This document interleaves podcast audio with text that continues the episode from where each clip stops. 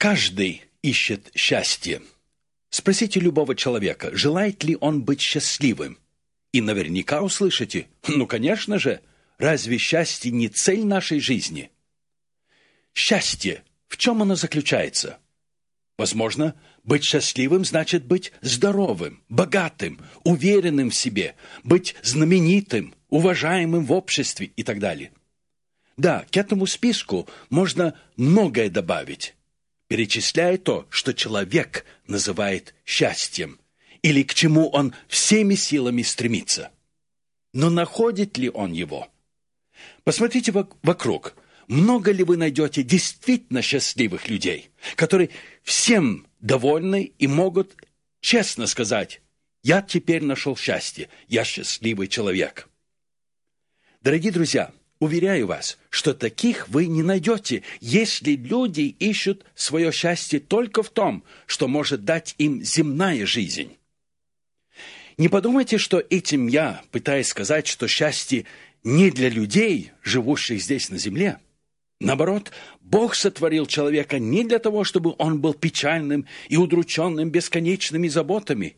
Бог хочет, чтобы созданный им человек по образу и подобию Божию – был самым счастливым из всего создания его. Такова его воля. Вот для чего Иисус Христос сошел на землю. Он явился для того, чтобы сделать человека воистину счастливым. По всей вероятности, вы заметили, как оканчивается Ветхий Завет. Вы помните? Словом «проклятие». Библия начинается словами «в начале сотворил Бог». И оканчивается Ветхий Завет словами Божьими чтобы я, пришед, не поразил землю проклятием. Почему так? Причиной был грех. Человек, которого Бог сотворил по образу и подобию своему, чтобы он был всегда счастливым, счастливым, как сам Бог, по причине непослушания стал Божьим противником. Он стал враждовать со своим Создателем, и Бог должен был поразить его. Так заканчивается Ветхий Завет. Но благодарение Богу на этом он не оставил человека. Но Бог, богатый милостью по своей великой любви, которого Он возлюбил нас, послал Сына Своего Единородного, чтобы восстановить то счастье, которое человеком было утрачено из-за непослушания. Если последние слова Ветхого Завета было проклятие, то первое слово, которое Иисус Христос произнес в своей проповеди, было «блаженный». Девять раз подряд – в каждом последующем предложении Спаситель повторяет это чудное слово «блаженный». Так что сразу же, в самом начале, Христос объявил причину своего прихода на нашу греховную землю. Он пришел, чтобы нас благословить, сделать нас счастливыми, чтобы мы на опыте узнали, что значит быть блаженными, счастливыми людьми. Что лишило человека счастья? Его грех – а грех – это нарушение закона. И вот человек попал под заклятие закона, которого он не в состоянии был исполнить. А Слово Божие ясно говорит, кто соблюдает весь закон и согрешит в одном чем-нибудь, тот становится виновным во всем. И в другом месте сказано, проклят всяк, кто не исполняет постоянно всего, что написано в книге закона. Вот почему ветхозаветный период заканчивается проклятием. Человек не в состоянии был исполнить требования Божьи. Он был целиком испорчен своим грехом и непослушанием. И для того, чтобы осчастливить людей, Христос должен был освободить нас от этого проклятия, ибо гнев Божий пребывал на каждом человеке – Верующий в Сына имеет жизнь, а неверующий в Сына не увидит жизни, но гнев Божий пребывает на нем. И вот, чтобы мы могли познать блаженство Иисуса Христа, Его, не знавшего греха, Бог послал на эту землю и сделал Его грехом, то есть Он возложил наш грех на Иисуса Христа, чтобы мы в Нем сделались праведными пред Богом. И теперь всякий, кто покаянием и верой принимает заместительную жертву Иисуса Христа, тем самым становится гражданином Царства Небесного. Первый признак возрожденного человека проявляется в том, что он видит себя обанкротившимся грешником и сокрушенным сердцем приходит к Богу в покаянии, прося у него милости. Это первый признак человека, который стал гражданином Царства Небесного. Первые блаженные из уст Иисуса Христа обращены к нищим духам, ибо их есть Царство Небесное. И если ты этого никогда не пережил, если ты никогда не сокрушался перед Богом, то ты продолжаешь находиться под гневом Божьим, и гнев святого и справедливого Бога обращен на тебя. Если ты продолжаешь жить во грехе, то как можешь ты считать себя христианином? Христос умер, чтобы в нем мы сделались праведными перед Богом. Это единственная праведность, которую Бог одобрил праведность Его Сына. А праведность Его Сына подтверждается праведной жизнью. В Нагорной проповеди Христос сказал, если праведность ваша не превзойдет праведности книжников и фарисеев, то вы не войдете в Царство Небесное. Какая же праведность была у этих фарисеев и садукеев? Ведь они были религиозными, да, религиозными лидерами тех дней. А Христос говорит, что желающие стать гражданами Царства Небесного должны иметь лучшую праведность. Эта лучшая праведность должна превосходить праведность садукеев и фарисеев. Чем же отличалась праведность этих религиозников от праведности, о которой говорил Иисус Христос? Их праведность ограничивалась внешней, формальной религией. Они молились, аккуратно посещали храм, постились, давали милостыни, но все это делалось на показ, для того, чтобы люди видели, какие они набожные, какие они религиозные. Праведность, о которой говорил Христос, превосходила праведность этих религиозников тем, что она исходила изнутри, из сердца человека, пережившего возрождение. Имеешь ли ты, дорогой друг, эту праведность? Ведь эта праведность – не что иное, как праведность самого Господа Иисуса Христа. Больше того, Он сам – наша праведность. Как ясно об этом говорит Слово Божие.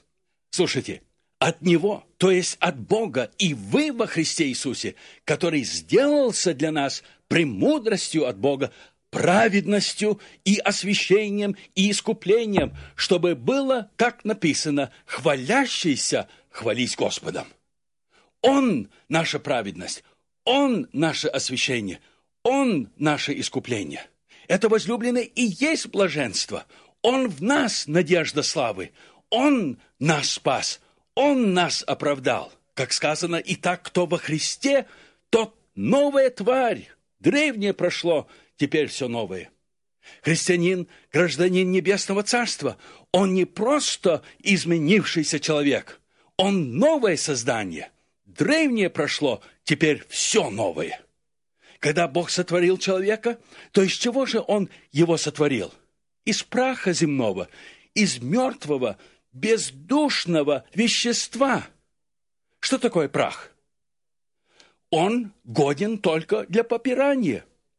И вот из этого праха Бог сотворил человека, и человек стал душою живою только тогда, когда Бог вдохнул в лицо его дыхание жизни.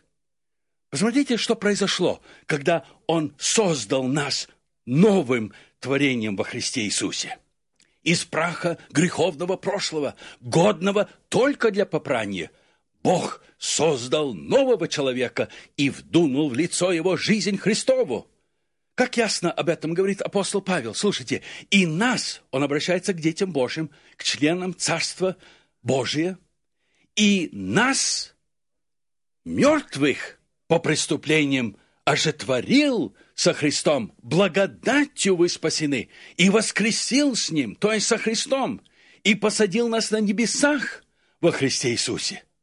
Вот что с тобой произошло, мой дорогой друг, когда ты стал чадом Божьим. Не заслугами, не делами, даже не делами праведности, которые так или иначе мы не могли бы совершить, но по своей милостью бани возрождения и обновления Святым Духом, которого излил на нас обильно через Иисуса Христа, Спасителя нашего, говорит Слово Божие, чтобы, оправдавшись Его благодатью, мы по упованию соделались наследниками вечной жизни. О, какая чудная истина, дорогие друзья! И вот Нагорная проповедь нашего Господа Иисуса Христа, первая проповедь из произнесенных им описывает, каким должно быть это новое творение. Нагорная проповедь – это ни в коем случае не перечень правил и норм, соблюдая которые мы можем стать христианами. Нет, здесь Господь вовсе не указывает нам на путь спасения – как нам должно спастись, а говорит о том, каким должен быть тот, кто верой в Иисуса Христа уже стал чадом Божьим. Эта проповедь не обращена к грешнику, к невозрожденному человеку. Она обращена к тем, которые уже вошли в Царствие Христово. Два раза в своем предисловии Христос повторяет слова «Ибо их есть Царство Небесное». В начале блажены и в конце – Блаженны нищи духом, ибо их есть Царство Небесное.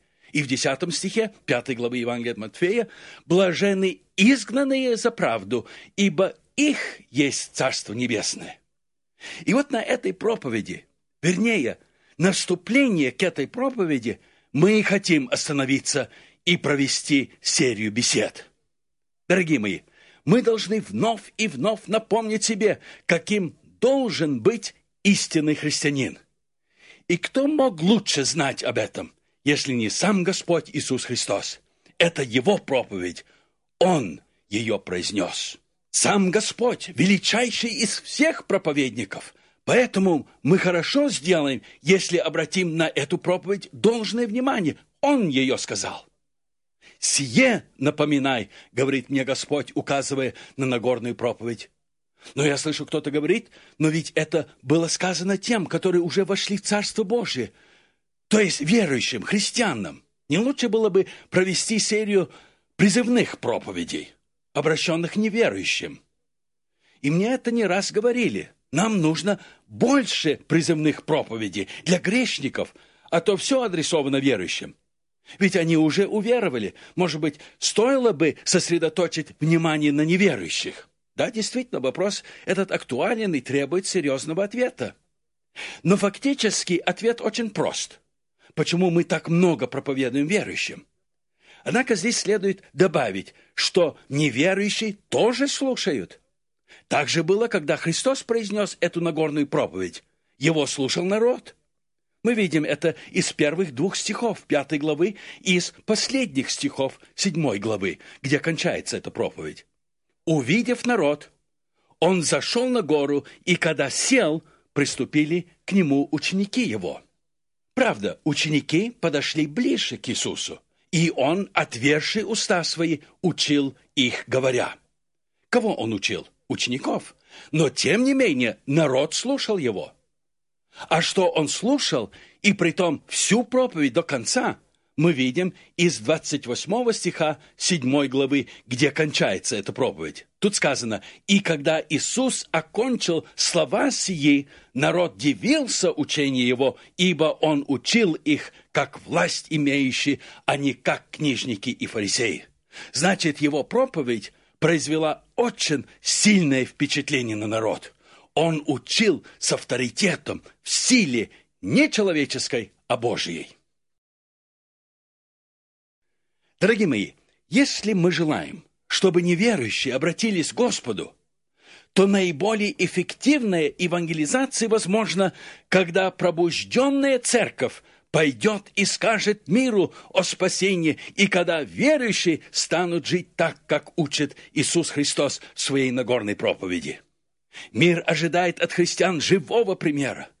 Как можем мы привлечь людей к Господу и на наше собрание? Если мы будем жить подлинной христианской жизнью, если они воочию увидят в нас любовь Божию и любовь друг к другу. Вот почему так важно, дорогие друзья, чтобы мы вновь и вновь напомнили себе, что такое истинное христианство. Неверующий видит наши церкви, слышит наши разговоры, наблюдает за нашим поведением и даже слышит наши проповеди. Но видят ли они то, что привлекло бы их к Иисусу Христу? Отражает ли его наша жизнь?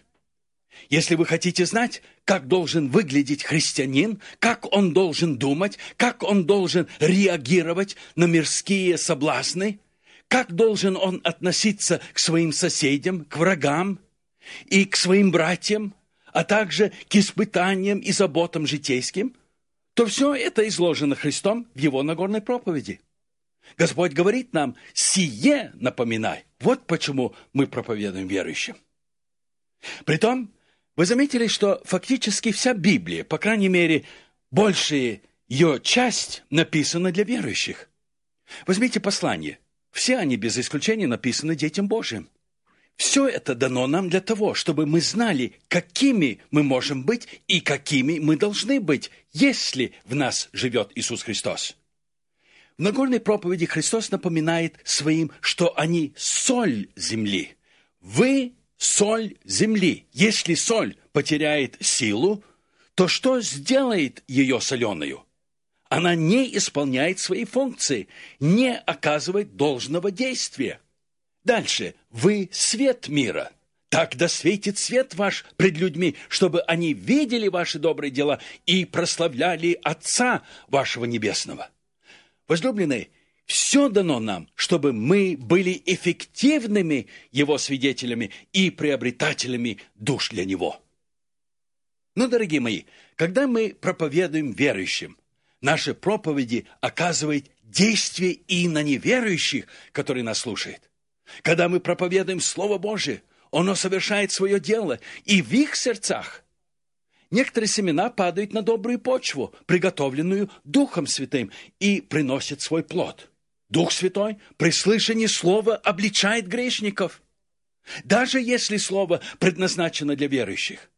Этим словом Дух Святой показывает грешнику, каков он, а также показывает грешнику, чем он может стать. Грешник узнает, что он тоже может иметь все те блага, которые Бог обещает своим искупленным. Сколько душ обратилось к Господу, слушая слово, обращенное к верующим.